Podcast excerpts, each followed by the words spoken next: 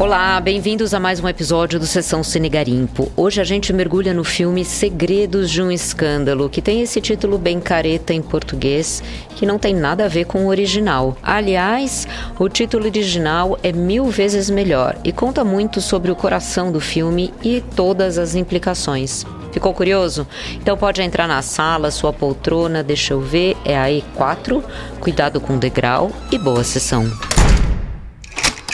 Cinéfilo querido, este é o podcast que te leva para pegar um cineminha, uma parceria Cine Garimpo e Vida Simples. Como sempre, quem acompanha você é a jornalista Suzana Vidigal, que está sempre garimpando filmes e séries para fazer o que ela mais gosta, ver a vida com o cinema como pano de fundo. Mantenha seu celular sempre ligado para não perder nenhuma informação. E aqui no Sessão Cine Garimpo é permitido fazer outras atividades enquanto você escuta o episódio. É permitido também recomendá-lo aos amigos. No caso de dúvidas ou sugestões, nossa Brigada de Cinéfilos estará à disposição para auxiliá-lo no arroba Cinegarimpo no Instagram. Bom garimpo e ótimo episódio a todos! Enquanto eu estava te recebendo na entrada da sala de cinema, na abertura desse episódio, eu disse que iria começar pelo título. Então eu imagino que você já esteja curioso para saber qual que é o nome original desse filme e o que ele significa. Mas para isso eu quero te contar o caminho que eu fiz. Graças aos anos que eu trabalhei como tradutora, e não foram poucos anos, esse é um trabalho que eu acho fascinante, eu treinei o meu olhar para buscar sempre um entendimento mais aprofundado sobre a escolha de palavras. E eu continuo aplicando isso no jornalismo, já que com o cinema eu tenho em mãos um material farto sobre traduções, a começar pelos títulos. Afinal, são os títulos que carregam as primeiras informações e nuances a respeito do filme, que muitas vezes um outro idioma não é capaz de processar por questões culturais, regionais ou até mesmo geográficas. E eu diria que o fator geográfico importa bastante nesse caso de segredos de um escândalo. Acompanha comigo meu raciocínio. Em inglês, o título é May December. Traduzindo literalmente, tá bem fácil. Maio, dezembro. Para nós, em português, não quer dizer nada além dos meses do ano, mas nos Estados Unidos, os meses do ano trazem uma particularidade do clima no hemisfério norte. A gente sabe bem disso. As estações do ano são muito marcadas, de modo que pensar em maio remete a quê? Remete ao sol, ao calor, à primavera, à proximidade do verão, Remete ao frescor, à vida ao ar livre, à liberdade, à juventude. Já quando a gente pensa em dezembro, é inverno. A gente lembra de chuva, frio, neve, dias nublados, introspecção, recolhimento e envelhecimento. O mês de maio está relacionado com o jovem, o mês de dezembro com o idoso. Quando a gente coloca essas palavras juntas, elas formam a expressão May December que denota uma relação amorosa entre duas pessoas de idades e gerações bem diferentes, assim como as idades sugeridas nesses meses do ano. Tudo isso para dizer que na hora que o título é traduzido como Segredos de um Escândalo, tudo isso se perde. A verdade é que não tem equivalência em português, mesmo porque aqui no Brasil a gente não tem essa marcação temporal no clima. Com essa tradução, a sutileza vira obviedade. O que acontece com os personagens é mesmo escandaloso, vocês vão ver no filme, mas eu não diria que há segredos propriamente ditos. O que existe são personalidades dissimuladas e muito complexas, pessoas manipuladoras e ao mesmo tempo oprimidas. Por isso que é tão difícil fazer a leitura dos personagens.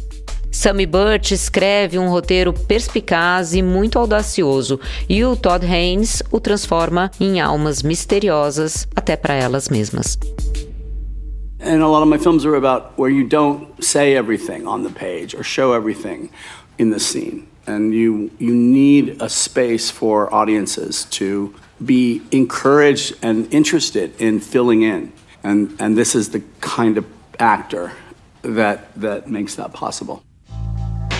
Segredos de um Escândalo concorreu à Palma de Ouro no Festival de Cannes em 2023 e eu fui beber da fonte para saber o que, que os atores e o diretor disseram na entrevista coletiva. Vocês sabem que eu adoro esse exercício.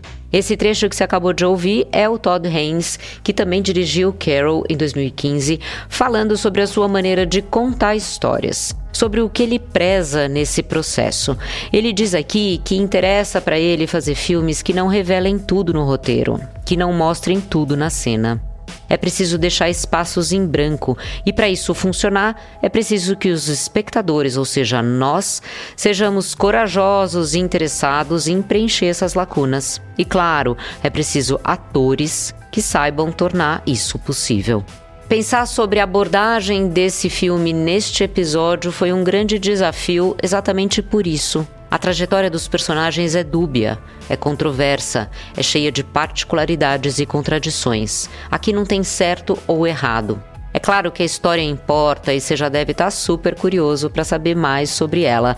Mas olha, só para concluir meu raciocínio, o interessante aqui é sair da interpretação óbvia de um relacionamento intergeracional e suas implicações, inclusive criminais e traumáticas. Como os personagens não são evidentes, é preciso ler nas entrelinhas para conseguir tirar as camadas e entender como outros elementos colocados no filme, na narrativa, além dos diálogos, são fundamentais para despertar no espectador a dúvida, a compaixão, a repulsa, a empatia ou a antipatia por um ou outro personagem. Dito isso, gente, o convite é para se deixar levar pela música, pelo clima de suspense que flui durante o filme todo. Tem ali um clima sinistro que deixa a gente acreditar que algo está prestes a acontecer, que algo vai ser revelado ou dissimulado, que vai rolar mentira ou traição, que vai rolar intimidação e opressão. Se deixe levar pelas imitações dos gestos e trejeitos, pela luz forte que ofusca e escancara, pelo figurino que conta a história da Gracie, feita pela Julianne Moore, uma mulher que há 20 anos teve um caso com Joe, um garoto que tinha só 13 anos, representado pelo Charles Melton. Ela foi condenada e presa por isso, mas depois de cumprir pena, reatou o romance e casou-se com ele.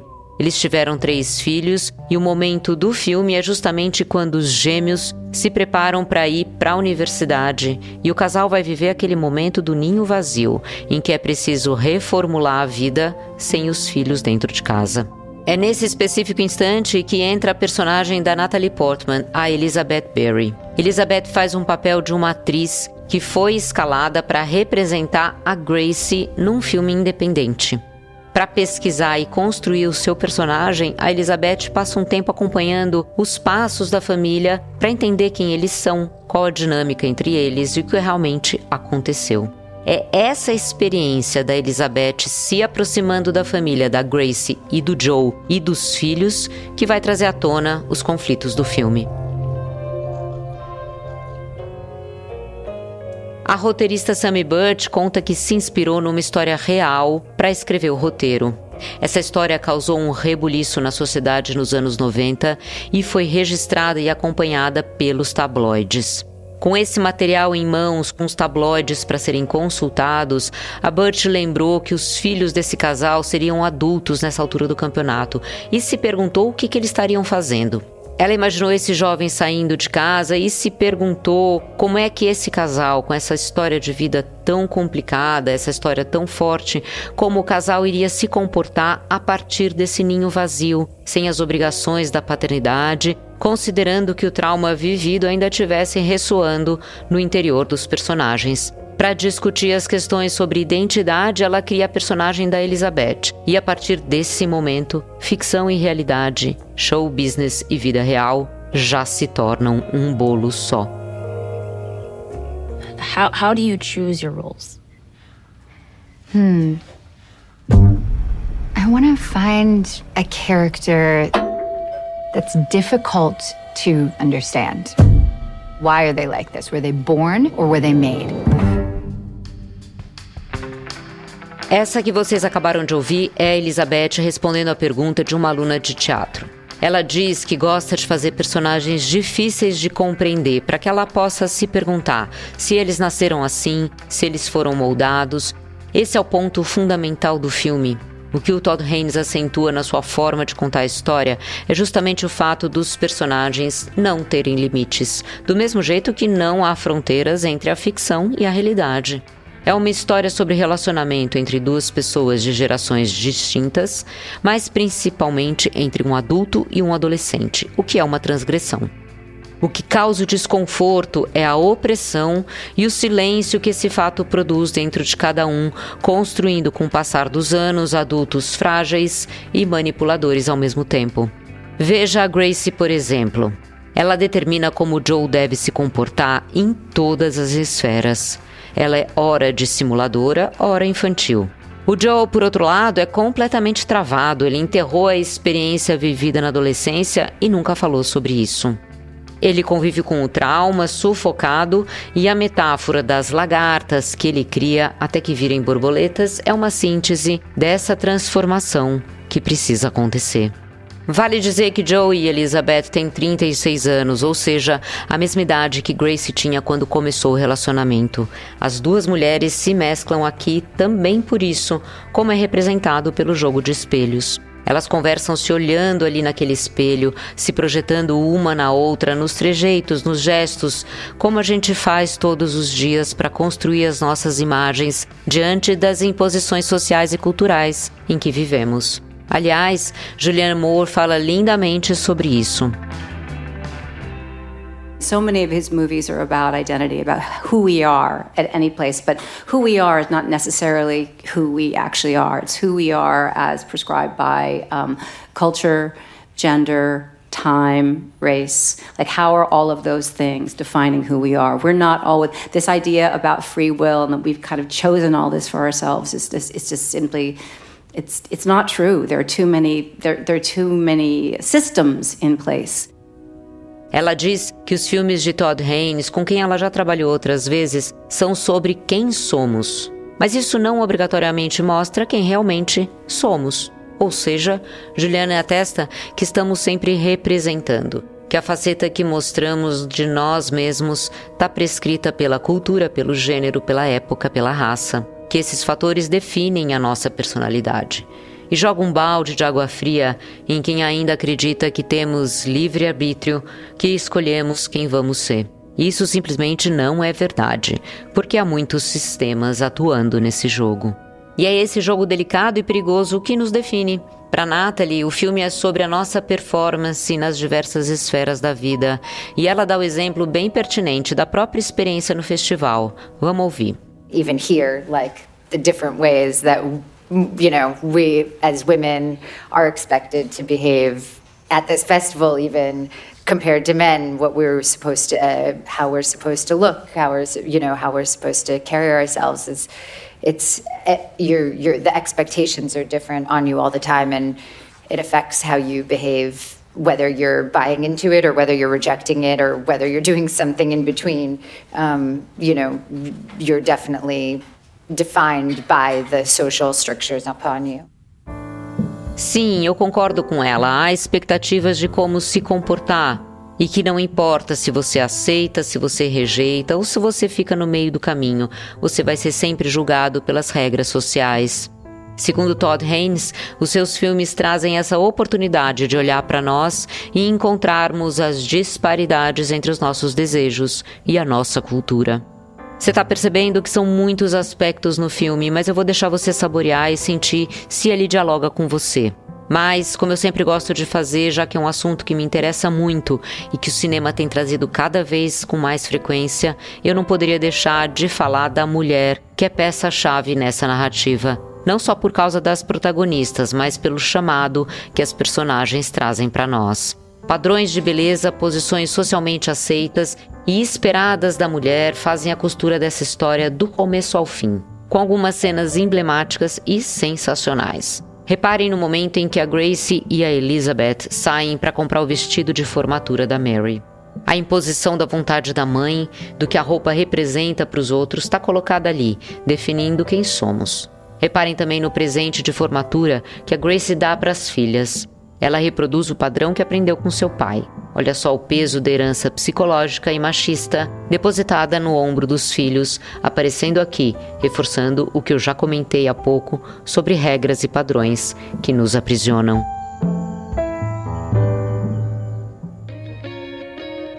Segredos de um Escândalo é um filme para reparar nos detalhes. Aqui nada é por acaso. Inclusive, não é por acaso que Elizabeth, num determinado momento, conta que os seus pais são acadêmicos e que sua mãe escreveu um livro sobre relativismo epistemológico.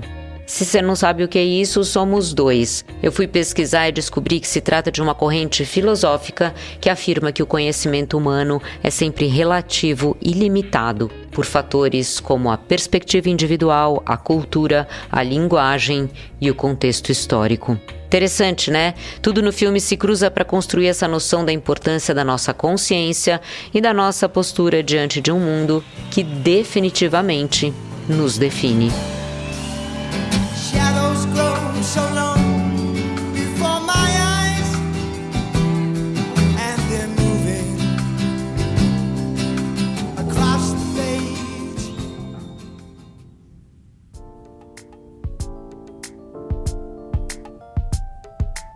Agora que esses personagens deixaram todas essas reflexões no ar e que Todd Haynes fez questão de não dar resposta nenhuma, eu encerro este episódio. Obrigada pela companhia nesta sessão Cine Garimpo e quando as luzes da sala se acenderem, lembre-se de pegar os seus pertences.